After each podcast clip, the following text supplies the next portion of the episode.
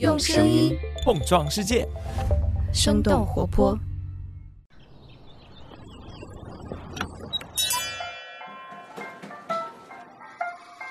您的生动早咖啡好了，请慢用。嗨，早上好呀！今天是二零二二年的七月二十七号，星期三。这里是生动早咖啡，我是来自生动活泼的梦一，几条商业科技轻解读，和你打开全新的一天。不知道你平时会不会喜欢在直播间购物？最近这两年，似乎总能听到一种说法，说是互联网的尽头是直播带货。虽然这种说法有些调侃，但是多少也反映出来直播带货近些年在国内的火爆。根据研究机构 eMarket 的数据，从2019年到现在，直播带货占中国电商销售额的比例已经从原先的百分之三点五增长到了现在的百分之十六点五，销售金额也由原来的六百六十亿美元增长到预计的四千八百亿美元的水平。看到中国直播电商的亮眼成绩，多家海外的巨头也都坐不住了。亚马逊、YouTube 和 Instagram 都开始纷纷压注直播电商。但是运营一段时间下来，发现欧美的消费者似乎对直播带货的反应有些冷淡。那为什么在国内进行的如火如荼的直播电商，在欧美市场现在会遭遇水土不服呢？到底是哪些因素导致欧美消费者缺乏对直播购物的兴趣呢？我们今天的清解读就与此相关。那在这之前，我们先来关注几条简短的商业科技动态。我们首先来看看国内，七月二十六号，阿里巴巴发布公告表示，准备将香港新增为主要上市地。在香港联交所审核之后，阿里巴巴将在香港和纽约两地双重主要上市，相关流程预计在今年年底前完成。根据财新的报道，阿里巴巴将香港作为主要上市地，有助于应对美国审计监管的不确定性，也有助于成为港股通标的，使得内地的投资者可以直接投资阿里巴巴。同时，阿里巴巴还公布了二零二二财年年报。财报显示，蚂蚁集团管理层的相关成员将不再担任阿里合伙人。根据《二十一世纪经济报道》的消息，蚂蚁集团希望能够进一步的提升公司治理的透明度和有效性，强化与主要股东阿里巴巴的隔离。下面把目光转向国外。根据《华尔街日报》的报道，特斯拉正在准备在美国本土开放自己品牌的超级充电桩，并且试图利用公共资金来完成这一计划。而在这项开放之前，除了特斯拉品牌的车型之外，其他品牌的电动车是无法使用特斯拉超级充电站的。之前，特斯拉已经在欧洲一些国家尝试开放了自己的超级充电站。马斯克曾经表示要将开放超级充电站计划推广到全球。下面再来关注一下亚马逊。亚马逊近日表示，由于通货膨胀和运营成本上升，他们将提高欧洲快递和流媒体服务 Prime 会员的费用。不同国家的费用涨幅有所区别，涨幅在百分之二十到百分之四十三。这已经不是亚马逊的第一次涨价了。在今年二月份，亚马逊将美国的 Prime 服务价格上调了百分之十七。根据路透社的消息，涨价反映出在通货膨胀上升和经济衰退的情况下，华尔街对上任一年的亚马逊现任 CEO Andy Jassy 施加的压力越来越大，要求他维持利润。最后来关注一下奈飞在 iOS 应用程序当中所推出的一个注册选项。根据 The Verge 的报道，用户点击这个选项之后，可以在奈飞自己的网站上来完成注册和订阅，也就是说，不需要通过苹果 App Store 了。这就意味着奈飞不必要再为 iOS 应用程序当中的交易来支付百分之三十的佣金，一年之后的定期订阅佣金也将会降到百分之十五。此前，奈飞曾经通过取消 iOS 应用程序订阅的选项来避免支付抽成，但是在去年十一月又恢复了这一功能。事实上，被戏称为“苹果税”的百分之三十佣金这个政策，苹果曾经多次被反垄断诉讼。今年的三月起，苹果开始允许视频、音乐、阅读等等观看类型的应用为用户提供外部链接，让不愿从 App Store 付费的用户能够从外部付款完成订阅。以上就是值得你关注的几条商业科技动态，别走开。我们在有趣又有福利的生动合作社之后，马上和你一起来聊聊为什么直播电商在欧美还没火起来。嗨，你好呀，欢迎来到今天的生动合作社，这里有我们的品牌合作伙伴，也有我们一起为听友精选的各种福利。今天要和大家分享的新品是刚刚上新的知乎之物福利咖啡。你知道冷萃和冰美式谁的口感更甜吗？正确答案是冷萃。一杯冷萃咖啡通常会使用不到二十度的常温水或者是冷水，在四度的低温下萃取八到十个小时。低温萃取咖啡的方式会让咖啡中的大分子苦物质更不容易被溶解出来，也就是说苦味更少，咖啡更好喝。除了去买现成的冷萃咖啡，其实你还可以很轻松的学会自己来做，只要杯子、水、冰箱和知乎之物福利咖啡。如果你也想掌握这项技能，以后随时给自己做一杯口感清甜、层次丰富的冷萃咖啡，欢迎你查看本期节目的 show notes 来了解有关知乎之物福利咖啡的更多详情和购买方式。那本期生动合作社就到这里，下面继续今天的清解读。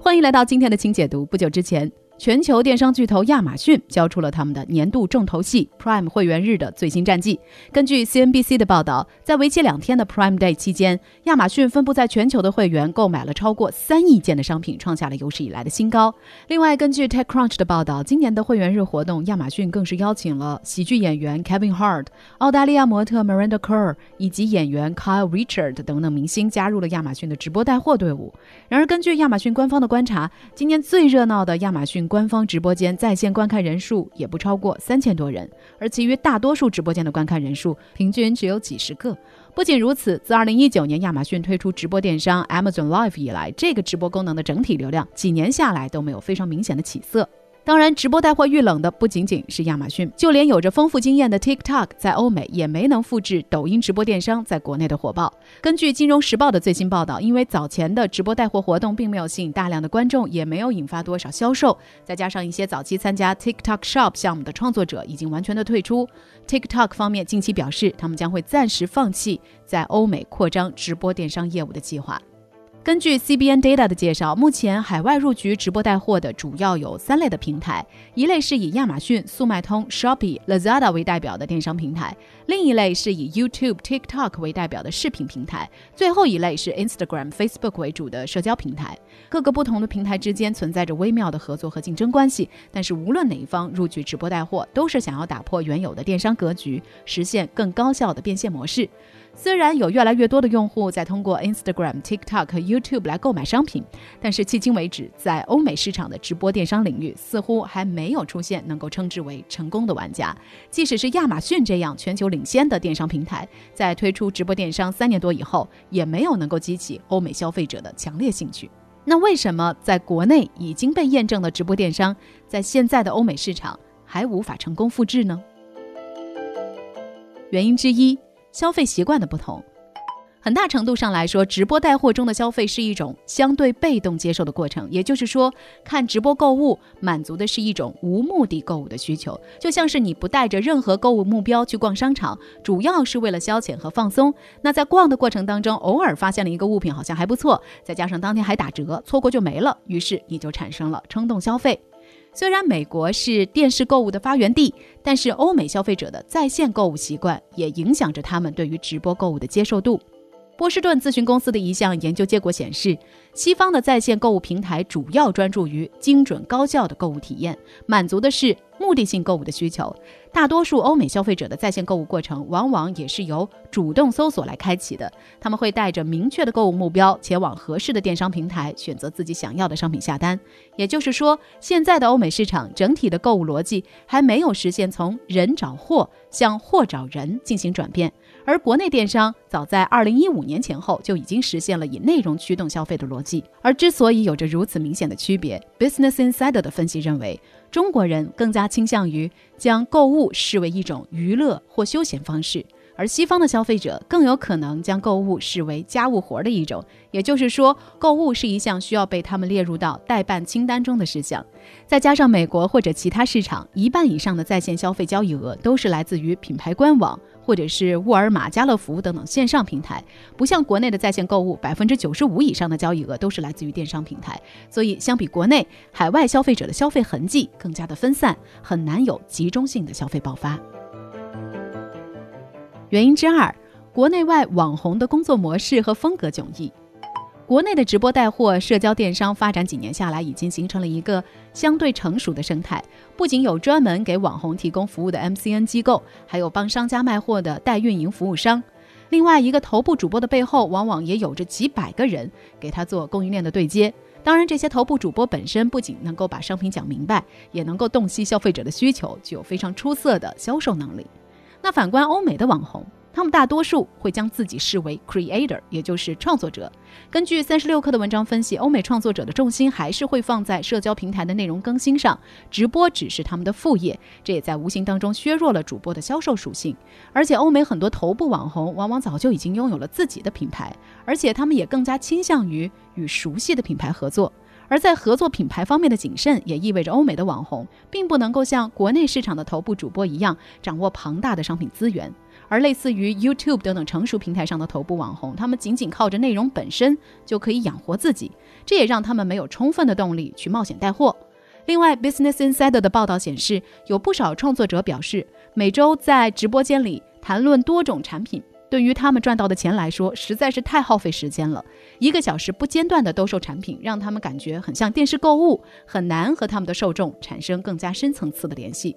三十六氪的报道也介绍到，欧美直播间的主播还是以展示产品为主。如果有用户咨询，他们会直接回答问题，但不会像国内有很多让人眼花缭乱的直播玩法。也就是说，欧美电商直播间还缺乏令人冲动消费的欲望。当然，国内现在也有不少针对海外平台的跨境 MCN 机构。然而，做跨境电商直播的主播们也会遇到比在国内更多的门槛，比如说是否足够了解本地文化，能否切中海外用户的痛点，如何积累和留存海外粉丝等等，这些都是亟待解决的问题。原因之三，补贴和折扣模式难以在欧美市场复制。很多时候，国内直播带货的转化不仅仅因为有着足够的流量和用户的停留时间，另一个主要的因素也是因为有着足够吸引人的诱惑价格，再加上主播的表述和互动，很容易让人产生冲动购物。艾媒咨询的一份调研数据显示，超过一半的用户选择直播电商的原因是价格优惠。但是根据业内人士的分析，这种低价补贴打法是典型的中国公司的标准特征，在海外，尤其是欧美市场，想要成功复制这种模式难度比较大。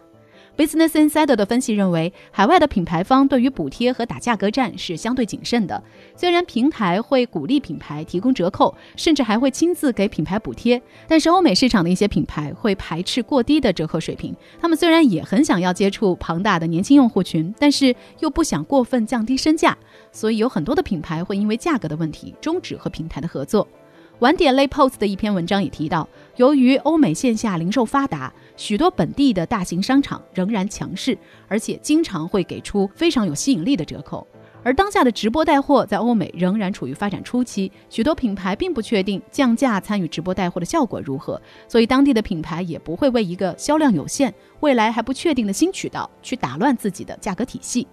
所以现在的欧美电商直播间里是很难看到所谓。全网最低价或者是低价闪购的紧迫感，更难出现国内直播间买它买它的那种煽动感了。原因之四，欧美物流产业的发展与国内相比并不发达。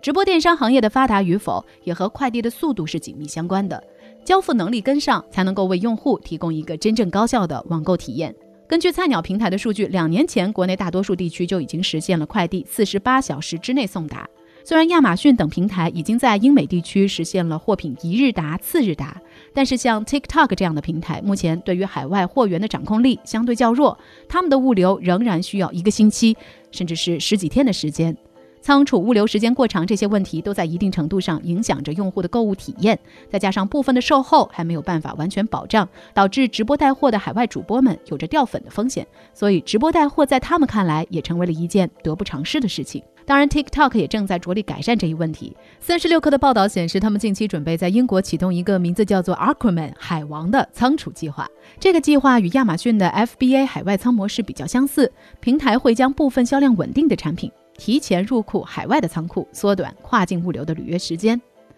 就目前的情况来看，欧美的直播电商仍然处于起步阶段。相比于国内成熟的商业模式，海外直播带货的战局才刚刚拉开帷幕。想要简单复制中国已经成功的直播带货模式，似乎也不是一件容易的事情。不过，也许就像是 Business Insider 的分析所描述的那样，西方的消费者到底是落后于直播的曲线，还是根本不感兴趣？这一点似乎还并不确定。